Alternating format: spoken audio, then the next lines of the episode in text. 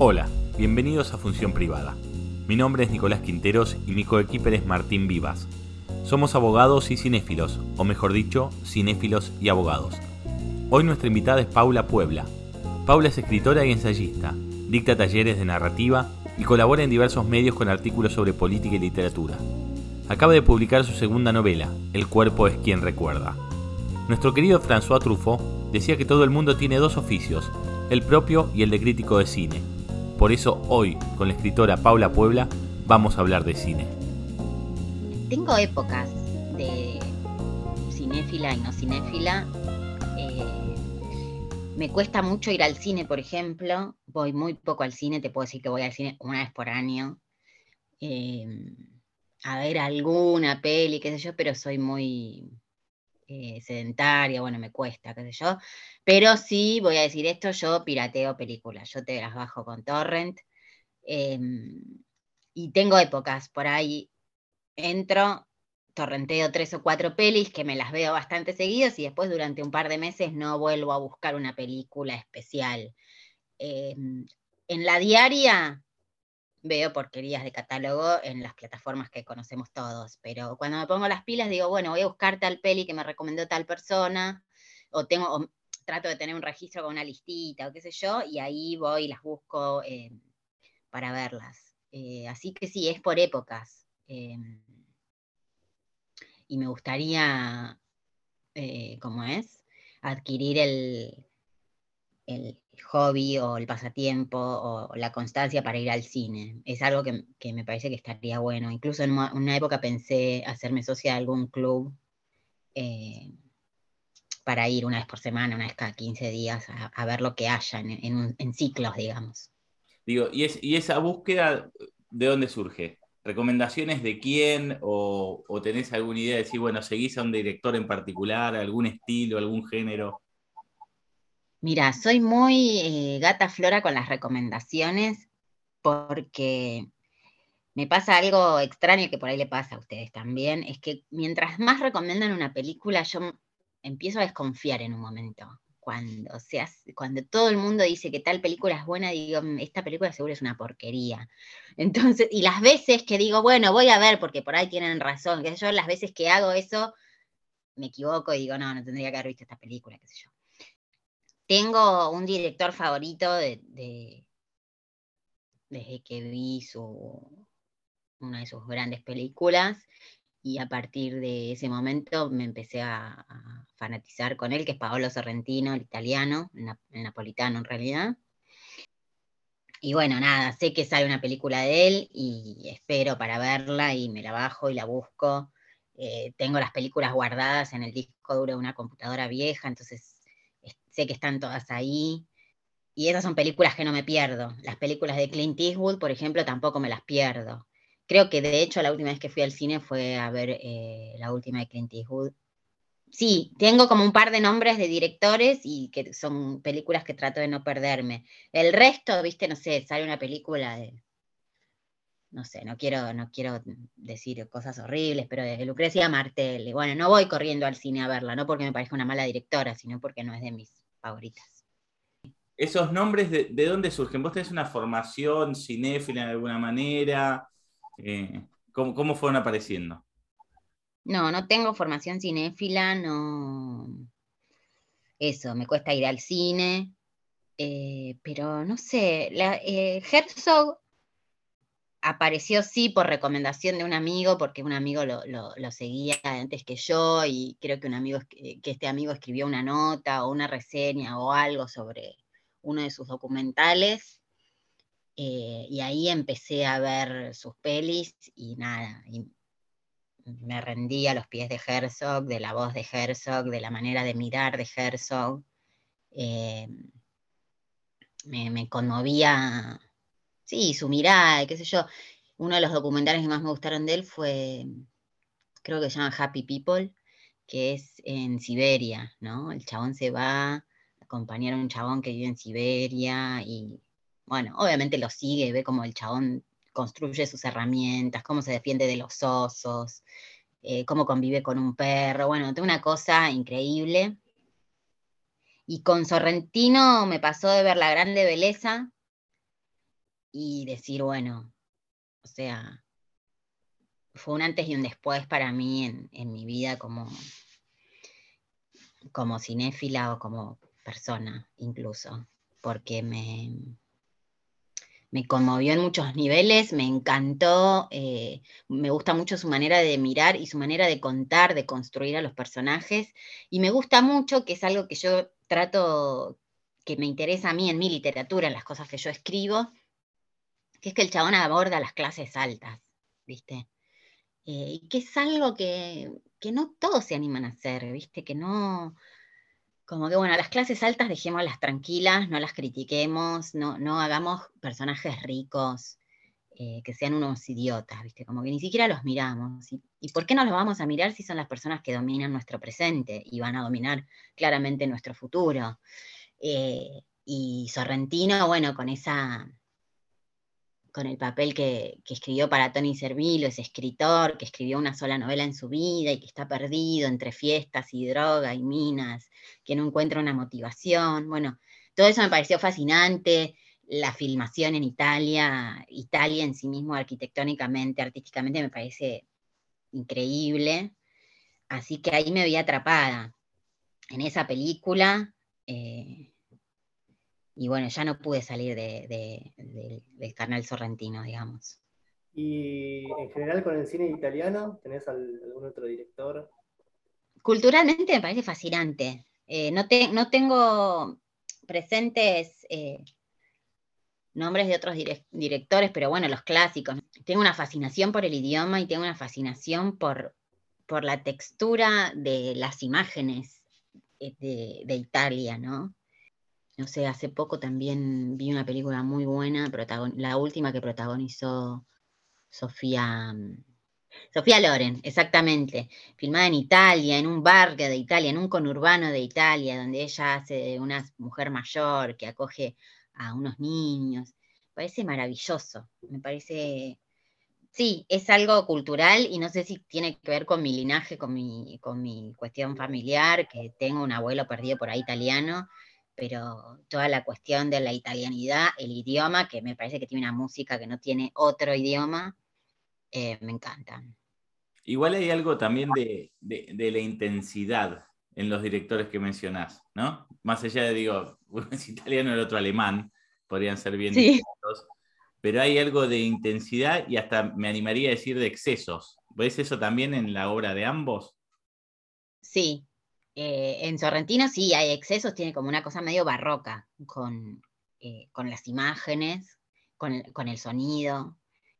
Te mete unos planos monumentales el chabón para, no sé, para mostrar que el tipo está durmiendo una siesta, ¿no? Como que es un momento que vos decís, ¿qué puede pasar cuando una persona duerme la siesta? Bueno, y Sorrentino te vuelca toda una imaginación. Sorrentino tiene escrita una novela que se llama, creo que, Qué mala memoria que tengo, chicos, perdón. Todos mentimos o algo así, perdón, sí, seguramente me equivoco.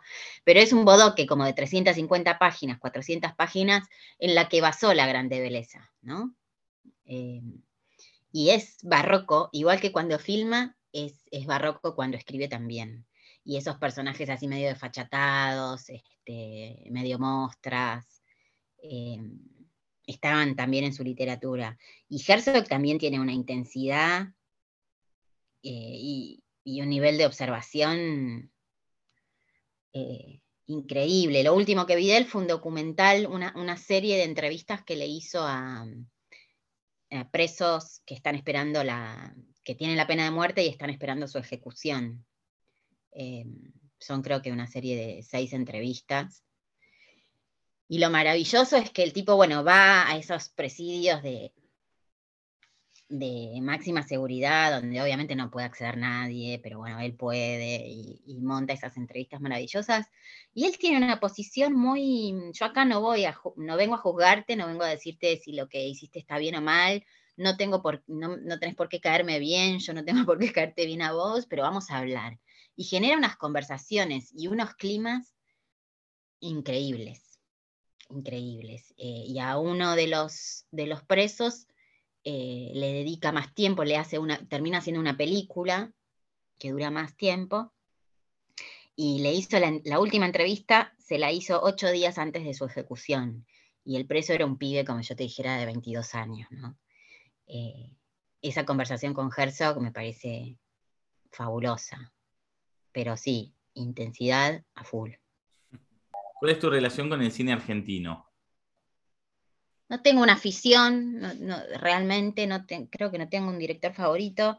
Se debe un poco, yo trabajé en vestuario televisivo y, vestuario, eh, eh, de cine hice poco, hice más televisivo que de cine, pero creo que un poco mm, haber tenido esa experiencia detrás de cámara me aleja un poco de consumir el eh, cine argentino, pero, pero sí, veo cada tanto, no sé, La Ciénaga de Lucrecia me parece un peliculón. Tiene, ahí hay un manejo de la intensidad en eso, en todo eso lo que, lo que no se muestra y lo que no se dice, ¿no? Como bueno, todo el secreto de la peli está en, en, esos silencios, en esas miradas, ¿viste? Eh, no sé, un manejo de la atención que está buenísimo. También ahí hay una, muestra, digamos, de, la clase alta, ¿no? Cierta, cierta, cierto reconocimiento ahí que, que le emparenta un poco ahí con Sorrentino, por lo menos desde sí. Sí, sí, sí, y me parece que está buenísimo. Eh, está buenísimo poder mirar hacia ese lugar. Yo no entiendo cómo desde la literatura, por ejemplo, que en mi ámbito eh, los autores eh, contemporáneos insisten en las narrativas del barrio y del conurbano y de, como de la pobreza, como una romantización también de todos esos escenarios, de la calle de tierra y del fulbito a la hora de la siesta, que está bien, obviamente está bueno, pero siento que hay un lugar donde se acumula el poder y se acumulan los chanchullos y se acumula la guita y se acumulan los secretos y los manejos y las roscas y la política. Yo que sé, es, es, diametralmente opuesto, está en otro lugar, ¿no? Y a mí me interesa ese otro lugar. Bueno, a ver, no sé, escribamos sobre un personaje político que sea un hijo de puta. Bueno, escribámoslo. Si hay un montón de políticos hijos de puta, ¿por qué no lo vamos a hacer? Este, sí, qué sé yo me parece desperdiciar oportunidades. Ahí me, estaba pensando cuando hablabas de, esta, estas historias de los barrios populares y demás en el, en el libro de César González, no sé si lo leíste, El fetichismo de la marginalidad. No, no lo leí, pero estoy muy de acuerdo ya con el título. Eh, obviamente alguien que estudió en letras y, tiene estudios académicos sobre literatura lo puede decir mucho mejor que yo, pero hay toda una estética y todo un, eh, un, enamoramiento con esa textura barrial, ¿viste? Este, para los que venimos del conurbano, qué sé yo, por ahí esa literatura, la literatura como que, te, te dulcifica el conurbano, te la lee una persona de una gran ciudad y es una cosa, y dice, ay, qué lindo, mirá, qué bien contado que está, para la persona que, vivió en el conurbano y que sabe cómo es el conurbano, más allá de la romantización, eh, bueno, yo la leo desde otro lugar, me, aburre, me parece que no es fiel, eh, me parece que hay una cosa de mucha condescendencia también, porque hay mucha gente que por ahí no te fue nunca al conurbano y te lo escribe eh, o te lo narra como, como si fuera de ahí también. Entonces, eh, qué sé yo, no sé, yo le escapo. no, pensaba en, lo que se llamó el nuevo cine argentino, ¿no? Trapero, Caetano, Burman, eh, ¿Pensás que, son fieles a, esta mirada del conurbano o que simplemente era una romantización, eh, como, como bien señalaba recién? ¿Un oso rojo de quién era? De, de Caetano. De Caetano. Un oso rojo fue una de las películas que vi que, que tenían como esa, ese enfoque, que sin embargo me gustó, porque em, ponía en tensión la situación conurbana, ¿no? Es que te contaba que en el conurbano era todo hermoso y comían masitas en la vereda tomando mate con la vecina. Como bueno, hay una tensión, hay hechos delictivos, hay un intento de un padre por estar presente, pero en realidad no puede porque está atrapado por otra cosa. Eso, eso lo rescato. Pero bueno, después vinieron, eh, vinieron las sagas de, series, ¿no? De películas eh, con temática tumbera. Y ahí ya me parecía que también como que se derrapa hacia un lugar este, que intenta ser realista, eh, pero que hay que tener mucho cuidado, ¿no? Como a la hora de abordar una situación de marginalidad, cuando, bueno, obviamente nunca la, nunca la atravesaste y que por ahí, bueno, por ahí sí fuiste un par de veces a un, penal a ver cómo viven los presos, qué sé yo, pero bueno, toda la ficcionalización ahí mm, puede ser complicada. Eh, pregunta obvia que te tenemos que hacer. Digo, adaptaciones eh, literarias al cine. ¿Le prestás atención a eso? ¿Buscás alguna en particular? ¿Es mejor el libro que la película? Me cuesta pensar en alguna peli cuya película haya sido mejor que el libro. Eh, en general es al revés, como uh, el libro, no sé qué, opinión tienen ustedes, pero el libro supera ampliamente el traspaso al cine. Pero me parece que es un pasaje súper complicado, súper, súper complicado porque eh, no sé, eh, traigo a colación a Carlos Busquet, que me parece un ídolo total de la literatura argentina, que obviamente, bueno, ya saben, falleció, pero él tuvo, eh, pasaron su primera novela, Bajo este sol tremendo, al formato cine, creo que la dirigió Caetano, ¿no? Sí, sí, sí, Caetano. Y ese libro sufrió un montón en el pasaje a la, a la pantalla grande. Obviamente la peli tuvo éxito, pero si la gente le preguntaba a Busquet qué le parecía, el chabón estaba odiado eh, porque sentía que había sufrido su libro. Eh, quizá para encajar más comercialmente, quizá por la mirada propia del director, pero bueno, es como que el escritor en un momento entrega la obra al público y eso, bueno, después cómo lo leen los demás, cómo la imaginan los demás, ya es medio, es, parte de la literatura, digamos. Ahora, si tu libro te lo agarra un director y te saca las escenas que para vos eran centrales o a tu personaje eh, lo hace caminar de una forma que vos nunca imaginaste que ese personaje podía caminar así, qué sé yo, bueno. Este, pero imagino que es traumático en todos los casos. Eh, pasar, eh, pasar formatos, pasar sí, de disciplina directamente en este caso. El escritor escribe, bueno, como en su nube de pedos y no tiene ningún tipo de límite ni de, nada, ¿viste? En el cine hay ejecución, hay presupuesto, hay técnica, eh, bueno, hay iluminación, hay toma, bueno, es como todo, es, otro lenguaje. Y para mí sí o sí hay un, hay un, te perdés en la traducción, ¿no? Un libro se pierde en la traducción, algo se pierde en esa traducción al cine. ¿Y, y tuviste alguna vez tentada a hacer algo de escribir para, eh. para o o, cine?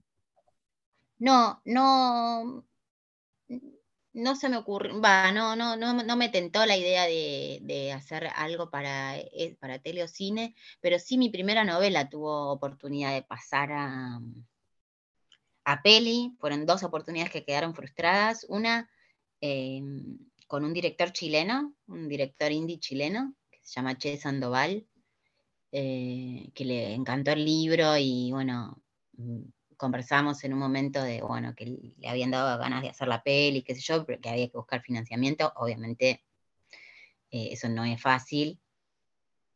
Y después ya eh, leyeron el libro en Paramount, un día de la nada me contacta una persona, me pide que le mande el libro, dice que era lectora de ahí.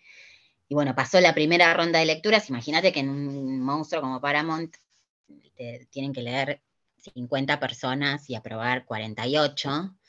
Eh, pasó la primera ronda de lecturas y la segunda eh, me bajaron el pulgar porque estaban buscando contenido un poco menos pesado e intenso. sí, más tipo corte comedia, qué sé yo. Así que bueno, ahí quedó. Ese fue mi, aproximación de pasaje a la pantalla grande más cercana. Ahora, te escuché decir por ahí que te gusta discutir desde tu obra con, la época, ¿no? La época que, estamos atravesando. ¿Crees que el cine eh, lo está haciendo en este momento de alguna manera? Eh, te puedo decir del cine que yo miro, que no es todo el cine, que no, realmente no sé ni, cuáles son las últimas películas que salieron en cartel, pero sí, como a mí me gusta discutir con la época, me gustan las personas que discuten con la época, ¿viste? Como que las expresiones artísticas que se abocan a la identificación me parecen un embole.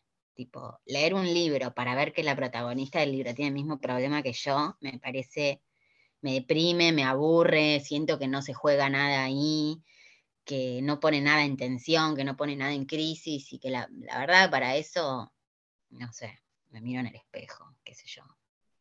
Eh, Eastwood, por ejemplo, que es un director que me encanta, que bueno, tiene una carrera larguísima y él es un viejito hermoso. Siento que todas sus películas ponen algo en tensión, eh, de una manera muy dulcificada, ¿no? No es que es un, no es que es un sacado, digamos, de la discusión, pero pone cosas en juego. Qué sé yo, en Million Dollar Baby, a mí me, encantó esa película, me pareció terrible.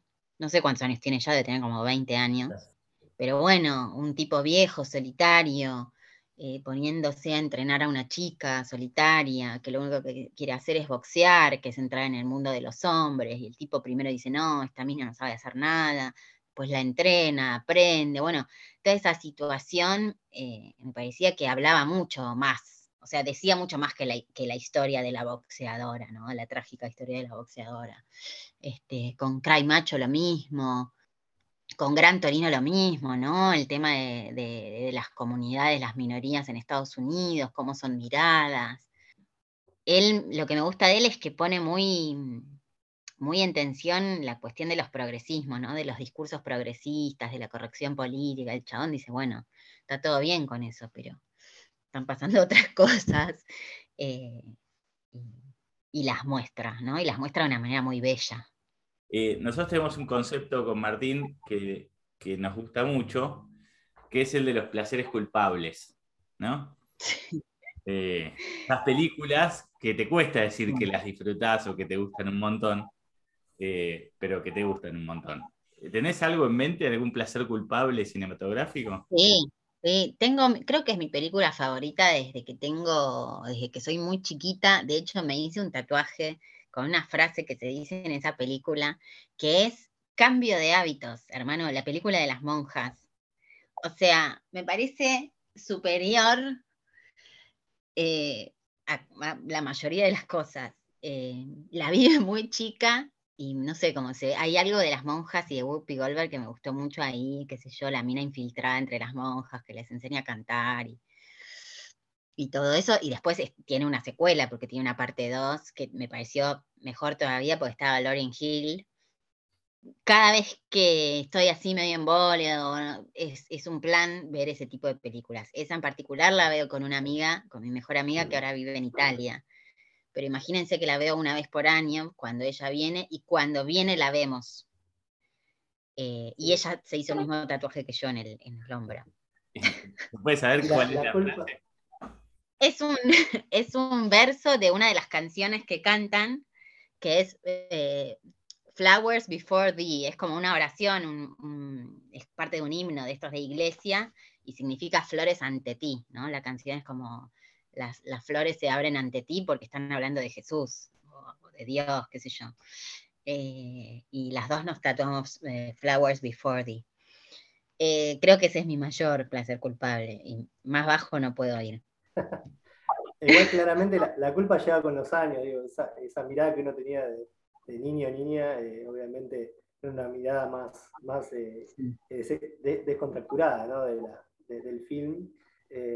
Y, bueno, con el tiempo uno se va sintiendo culpable, o lo hacen sentir culpable, que es sí, te hacen sentir culpable, porque la verdad es que la, la, peli te cagas de risa, qué sé yo, no sé, no, no tiene nada de malo, ¿viste? No es que es una peli Sí, como decimos siempre, el entretenimiento, a veces reírse, eh, es como, como culpar, como eh, algo, algo que no está, no está autorizado, digamos, para, para el mm. espectador, que debe mirar serio, ¿no? Todas las películas, lo posible. Y, porque están atadas también a momentos de la vida de uno. Eh, no sé, yo cuando veo esa peli me acuerdo de mi amiga, o le mando un audio a ella que está en Italia y enseguida nos cagamos de risa, es, es como, es parte de la relación. Después tengo una adicción a ver Rocky cada tanto. Eh, la Rocky 4 me obsesiona. En una época me gustaba mucho eh, Máxima Velocidad de Keanu Reeves y Sandra Bullock, ¿se acuerdan? Me parecía un peliculón y un planazo ver esa película una vez cada dos meses. Y si ahora, si, si ahora me entero que está en la tele, voy y la pongo y me la miro. Voy a preguntar rapidito por la cancelación, por este, este fenómeno de la mm. cancelación, algo chiquito como, como para sumar, digamos, a, este, a este temita. Eh, bueno, nada, te lo, puedo decir muy cortito. Eh, la cancelación es una estupidez y es la forma que encontró eh, la corrección política, que encontró el progresismo para censurar porque llamarse censuradores es un montón, porque los censuradores en realidad son, eh, vienen de mano de los totalitarismos, y una persona que es correctamente política jamás aceptaría que estar en ese bando. Entonces, bueno, la cancelación es el nombre que le pusieron para aceptar que son unos totalitarios, en definitiva, ¿no? Como, bueno, a mí no me gusta esta peli que hiciste, hace 25 años, donde no estaba mal decir tal cosa, yo creo que se puede tener una mirada eh, valorativa y crítica según cambian los tiempos. Estoy de acuerdo con ver una película hoy que hace de hace 25 años y decir, che, mirá cómo... Eh, sí, lo raro sería no tenerla. Claro, lo loco sería tener, mirá lo que decían de esta mina, o mirá tal cosa, y decir, bueno, pero digo, todo el arte es como un testimonio de la época. ¿Y, de la, y Pablo, y de la vida privada del artista? Y, pienso que también hay que, hay que cortar eso. Pienso que también hay que cortarlo. Eh, Viste lo que se dice, bueno, separar la obra del artista. Y yo también digo algo que por ejemplo, en la literatura se usa mucho en la literatura del yo, ¿no? Como, bueno, yo mañana escribo un libro donde la que escribe, la que narra es Paula Puebla, hablando de Paula Puebla. Eso que para mí es un embole, que es una maniobra comercial, eso también hay que cortarlo, ¿no? Eh, separar la identidad del autor, separar el autor de su obra. Eh, no sé, hace poco miraba el documental de Woody eh, Mia versus o Allen versus Farrow, no sé cómo se llama. Todo me pareció siniestro, todo, todo, todo, todo me pareció siniestro, que bueno, no, no sabés, viste, Mia Farrow está loca, este es un pedófilo, no sé, pero las películas de Woody Allen son maravillosas. Y entonces, ¿qué hacemos con eso? Dejamos de ir a ver, bueno, hay gente que dice, bueno, yo no voy más al cine a verlo, bueno, te felicito, toma un caramelo, no vayas más, yo las voy a seguir viendo porque como cineasta es grandioso. Así pasaba Paula Puebla hablando de su pasión por el cine de Sorrentino y Bernard Herzog y de su tatuaje de la película Cambio de hábito. De esta manera, concluye el cuarto episodio de la segunda temporada de Función Privada, donde todos somos críticos de cine. Gracias por acompañarnos.